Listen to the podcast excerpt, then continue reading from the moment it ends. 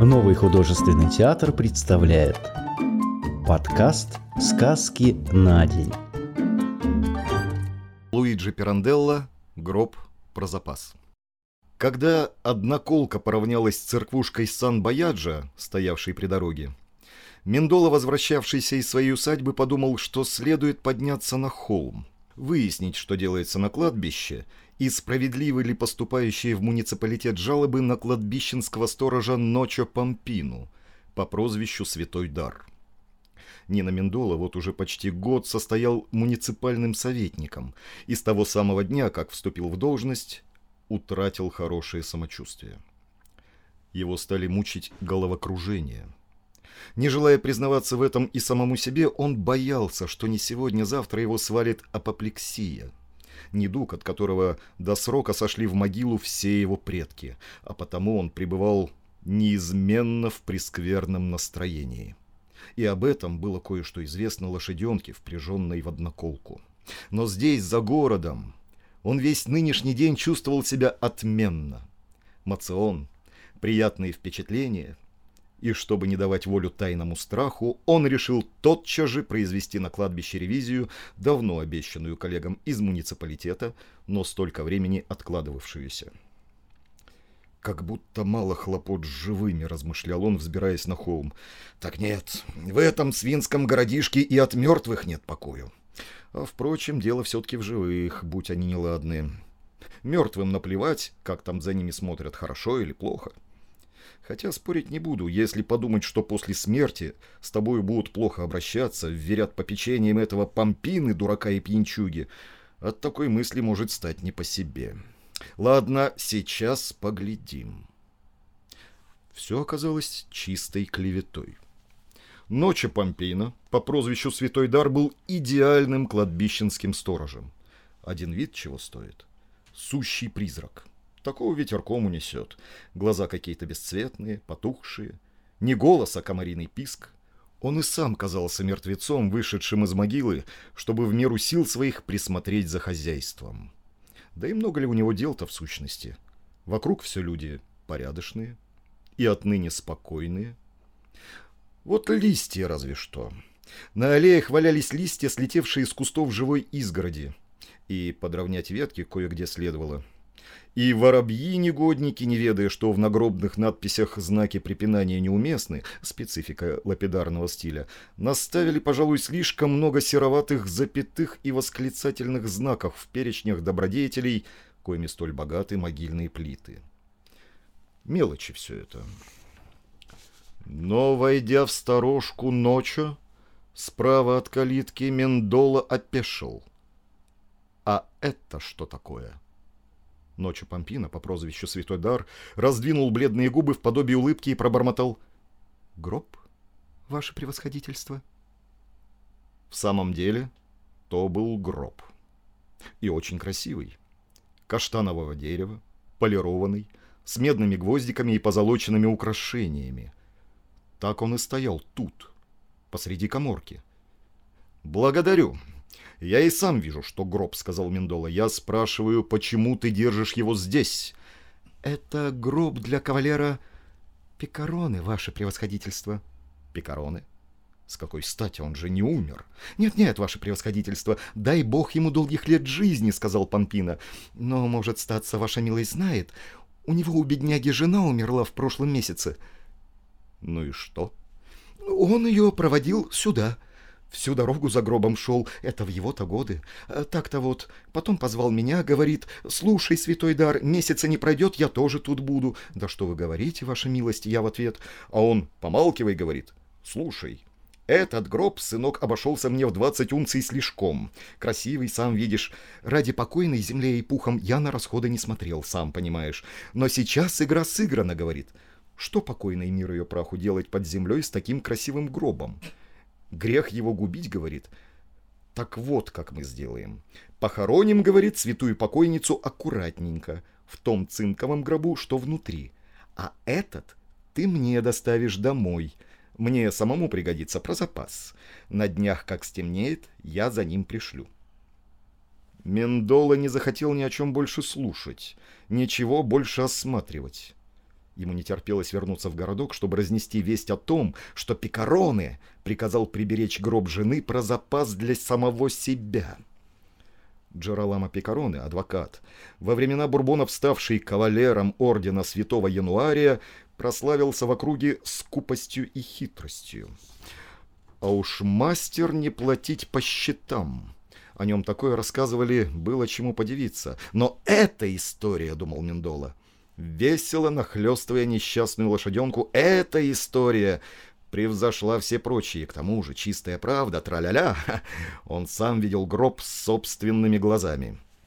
Лошаденка неслась как угорелая, одноколка грохотала, вздымая облако пыли, но Мендола ничего не замечал, предвкушая взрывы хохота, которые встретят его рассказ. А рассказывать он будет писклявым голосишком Пампины — когда вдруг услышал оглушительные крики «Стой, стой!», раздавшиеся из придорожной харчевни приют охотников, содержателем которой был некий Дольче Масколо.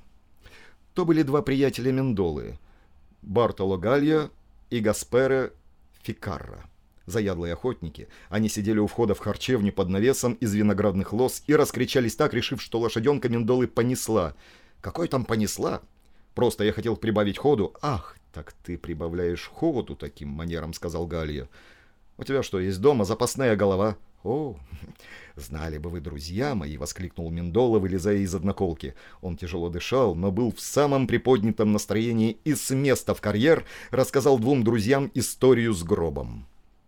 Оба сделали вид, что не могут поверить, но только для того, чтобы выказать удивление. И тут Мендола, давай клясться, что честное слово, он сам видел этот гроб своими глазами, видел в сторожке у святого дара.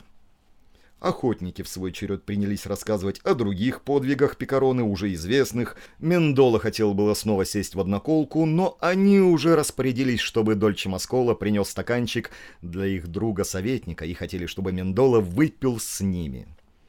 Дольче Маскола, однако же, стоял на месте, как вкопанный. «Эй, Дольче Маскола!» — окликнул его Галио. Трактирщик, он был в надвинутой на ухо меховой шапке пирожком и в рубахе с засученными рукавами, открывавшими волосатые руки, очнулся и сказал со вздохом. «Прошу прощения. Я вот слушал, что тут говорилось, и прямо измучился. Стою и мучаюсь. Как-то раз нынче утром тут появился пес кавалера Пикароны. Вот уж тварь поганая. Бегает себе на свободе от дома своего хозяина до его угодий близко Нателла. Так знаете, что он мне сделал?»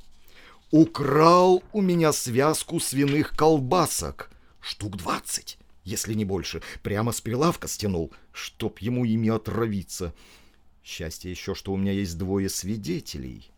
Мендола, Галия и Фекарра расхохотались. Мендола сказал, «Ха, ты их повыше подвешивай, любезнейший». Дальче Маскола поднял вверх кулак, глаза его блеснулись. «Нет уж, клянусь богом, он мне заплатит за колбаски». «Заплатит, заплатит», — твердил Дольче Маскола трем своим посетителям, которые недоверчиво посмеивались и покачивали головой. «Вот увидите, господа, я нашел способ. Знаю, чем его взять». И он состроил свою обычную плутовскую мину. Прижмурил один глаз и указательным пальцем оттянул кверху века другого. Что он нашел за способ?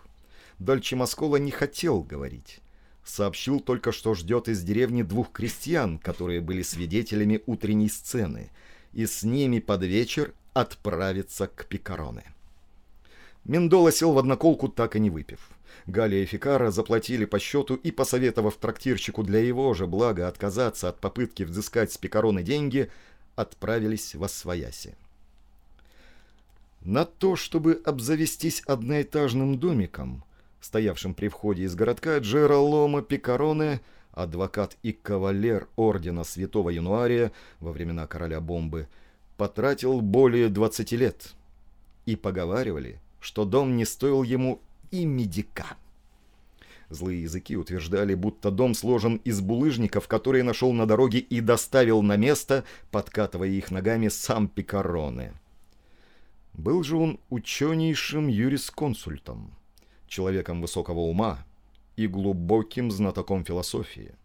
Две его книги, одна про гностицизм, а другая про христианскую философию, были, говорят, переведены на немецкий.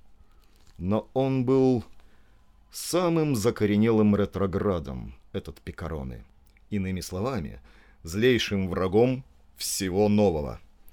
Одевался все еще по моде 21 года, носил бороду подковой, был приземист, сутул, неприветлив, брови всегда нахмурены, глаза прикрыты. Вечно почесывал подбородок и частенько ворчал себе под нос, одобряя свои тайные мысли. «Хо-хо-хо! Италия! Что сделали с Италией? Хо-хо! Примилов! Фу! Италия! Мосты, дороги! Фу! Освещение улиц! Армия и флот! Фу! Фу! Фу! Всеобщее обучение! А если я хочу остаться ослом? Ни в коем случае. Всеобщее обучение, налоги, а пикароны платит. Э, платил он, по правде говоря, очень мало, а то и совсем ничего с помощью изощреннейших уловок, которые доводили до изнурения и отчаяния людей с самым испытываемым терпением.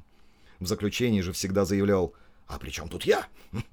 Железные дороги никуда не езжу. Освещение улиц по вечерам не выхожу». Я ни на что не притязаю. Спасибо и ничего не хочу. Только немного воздуха, чтобы было чем дышать. А может, и воздух тоже вы сделали. Может, мне еще платить за воздух, которым я дышу? Он и в самом деле жил совершенно уединенно у себя в домике, уйдя от дел, хотя ремесло его еще недавно приносило ему богатые доходы. У него, должно быть, были изрядные сбережения. Кому он мог оставить их после смерти? У него не было никаких родственников, ни близких, ни дальних. Ну хорошо, он мог распорядиться, чтобы банковые билеты положили ему в гроб. Тот самый красивый гроб, что он велел приберечь про запас для себя самого. Но домик, но угодья близ Кантелла. Когда Дольче Маскула в сопровождении двух крестьян подошел к калитке, Турок, сторожевый пес, стал яростно бросаться на ограду, словно понимая, что трактирщик явился сюда из-за него. Пришел старый слуга, но он не мог ни утихомирить пса, ни оттащить его в сторону. Потребовалось, чтобы Пикароне, читавший книгу, садовой беседке подозвал пса свистом и подержал за ошейник, покуда слуга сажал его на цепь. Дольче Маскола как человек бывалый, оделся по-воскресному и между двумя бедными крестьянами, усталыми и грязными после трудового дня, еще больше, чем обычно, казался процветающим и барственным со своей свежевыбритой физиономией. Кровь с молоком. Приятно поглядеть, и к тому же на правой щеке возле самого рта у него была такая славная бородавочка с вьющимися волосиками. Войдя в беседку, он воскликнул с притворным восхищением «Что за пес?» «И громадина, и красавец, ну и сторож, ему же цены нет!» Пикароне покивал головой в ответ на похвалы и, нахмурив брови и прикрыв глаза, проворчал что-то, потом осведомился «Что вам угодно?» «Садитесь» и показал на кованые табуреты, стоявшие возле стены. Дальче пододвинул один из них вперед, поближе к столу, сказав обоим крестьянам «А вы там садитесь», и добавил, обращаясь к Пикароне «Я пришел к вашей милости как к знатоку законов, чтобы совет получить». Пикароне открыл глаза. «Совет?» Но я уже давно не занимаюсь адвокатской практикой, любезнейший. Знаю, знаю, знаю, поспешно согласился Дольче Маскола. Но вы, ваша милость, законник старинного склада. А мой отец, земля ему пухом, всегда говорил мне, «Держись людей старинного склада, сынок». Знаю я, что вы, ваша милость, дока в своем деле. Нынешним молодым адвокатишкам я не очень-то доверяю. Я не собираюсь заводить с кем-то тяжбу, заметьте. Не сошел с ума покуда. Я пришел сюда всего лишь за советом, и дать его можете мне только вы, ваша милость». Пикароне прикрыл глаза. «Говори».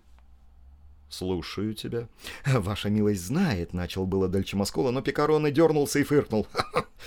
Сколько я всего знаю. А сколько ты знаешь? Я знаю, ты знаешь, он знает. Ближе к делу, любезнейший. Дальше Москова несколько растерялся, но все же улыбнулся и начал снова.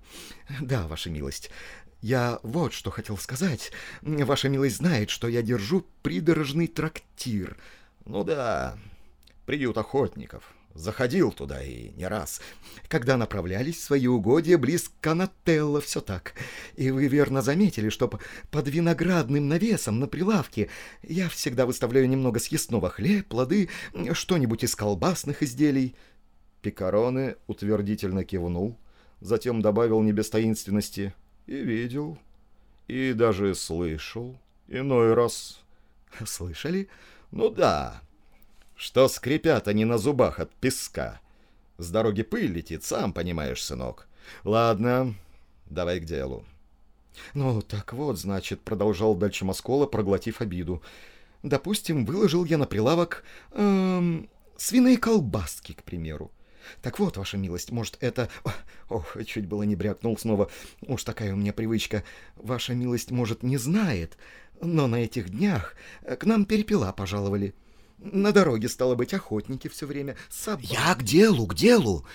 Появляется тут один пес, сеньор кавалер. Подобрался к прилавку, прыг и схватил колбаску. Пес? «Пес, пес, ваша милость. Я бегу за ним, а за мною два этих бедняка. Они зашли в заведение по дороге в поле на работу купить себе чего-нибудь пожевать. Ведь правда все так и было? Бежали мы, стало быть, за псом всей троицей, но так и не догнали.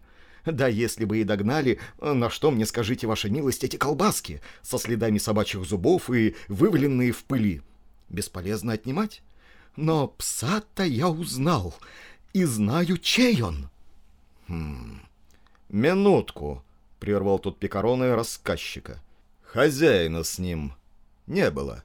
«Нет, нет, ваша милость», — поспешно ответил Дальче Москола. «Среди охотников его не было. Ясно было, что пес убежал из дому. Собаки с хорошим нюхом чуют, когда охота открывается, сами понимаете, и мучаются в заперти, ну и убегают. Ладно, ладно, как было сказано, я знаю, чей пес. И знают это мои друзья, свидетели кражи. Так вот, вы, ваша милость, как законник, должны мне сказать только обязан хозяин пса возместить мне убытки или нет?» Пикароне ответил, не задумываясь. «Конечно, обязан, сынок». Дальче Маскола подскочил от радости, но сразу же, овладев собой, повернулся к обоим крестьянам. «Слышали? Слышали? Сеньор-адвокат говорит, хозяин пса обязан возместить мне убыток». «Еще как обязан. «Еще как обязан», — подтвердил Пикароне. «А тебе что, сказали не обязан?» «Нет, нет, ваша милость», — ответил ликующий Дальче Маскола, сложив ладони точно перед молитвой. «Но вы должны простить меня, ваша милость, за то, что я, бедный невежда, по слабости своей так долго ходил вокруг да около, прежде чем сказать, что вы, ваша милость, и должны заплатить мне за колбаски, потому как пес, что украл их, это ваш пес, Турок». Пикароне обалдело уставился на Дольче Маскола. Затем вдруг опустил глаза и принялся читать книгу, лежащую перед ним на столе. Крестьяне переглянулись. Дольче Маскола рукой сделал им знак «Не дышать». Пикароне, все еще делая вид, что читает, почесал себе подбородок, покряхтел и проговорил. «Так значит, это был Турок. «Могу присягнуть, сеньор кавалер!» — воскликнул Дольче Маскола, вскочив и прижав руки к груди. «И ты явился сюда?» — угрюмо, но спокойно продолжал Пикароне с двумя свидетелями. «А?» «Нет, ваша милость», — заторопился дальше Маскола. «Просто на этот случай, если бы вы, ваша милость, не соизволили мне поверить...» «Ах, вот зачем», — пробормотал Пикароне. Но я верю тебе, любезнейший. Садись.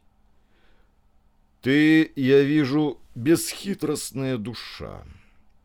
Верю тебе и заплачу.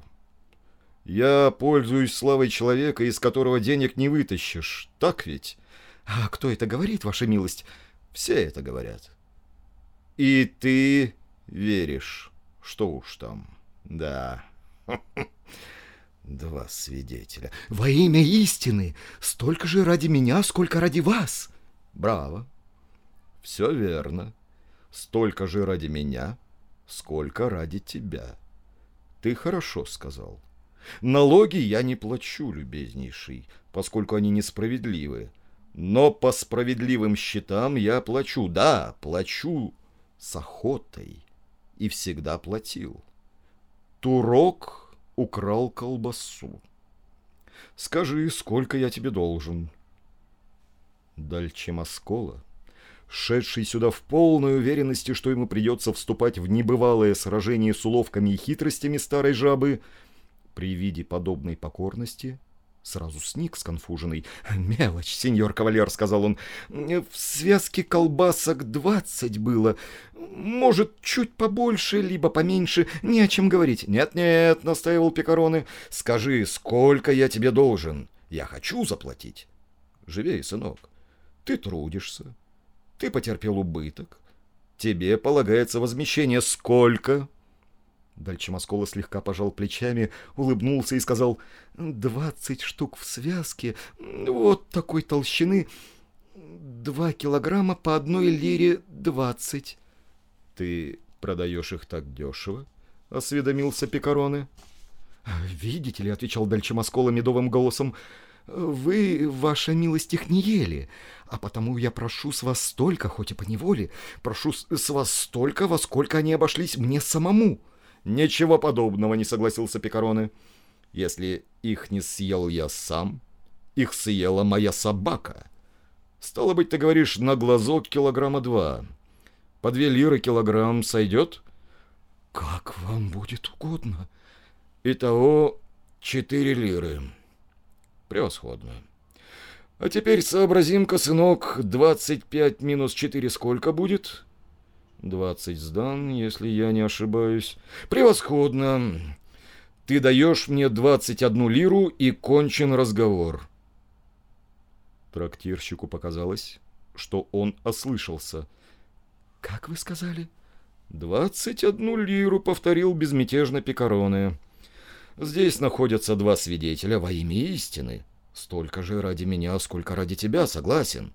Ты пришел ко мне попросить совета. Так вот, сынок, за советы, то есть за юридические консультации, я беру 25 лир. Таков тариф. 4 лиры я должен тебе за колбаски. Давай 21 лиру и кончим на этом. Дальче Маскола ошеломленно поглядел ему в лицо, не зная, плакать или смеяться. Он не хотел поверить, что адвокат говорит серьезно, но было не похоже, чтобы он шутил. «Я? Вам?» — пролепетал трактирщик.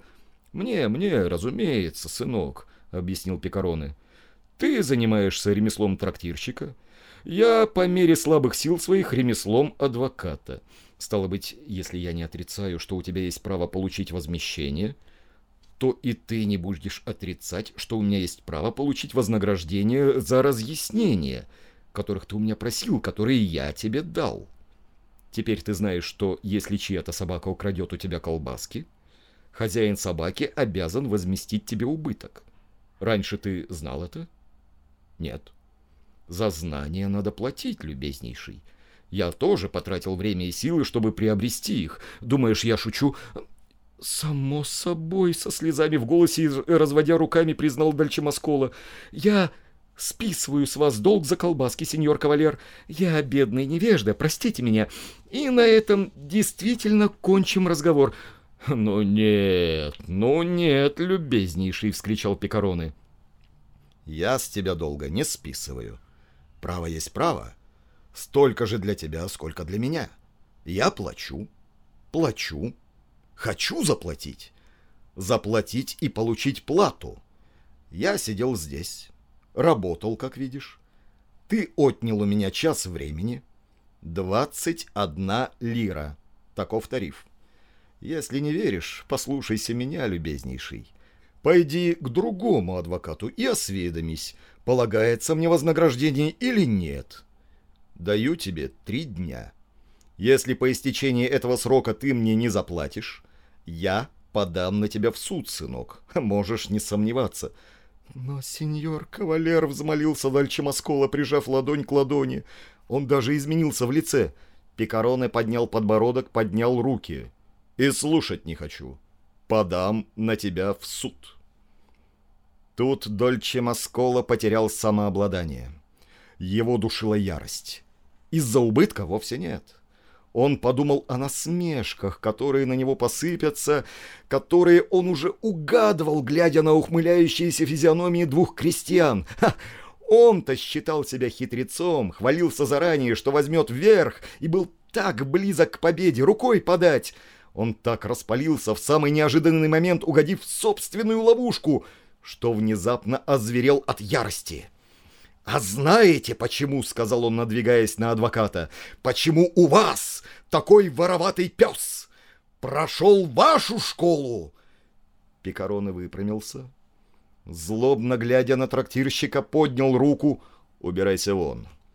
Тебе еще придется ответить за оскорбления, нанесенные порядочному человеку, который... Порядочному человеку! Взревел Дольче Маскола и, схватив адвоката за поднятую руку, яростно ею встряхнул.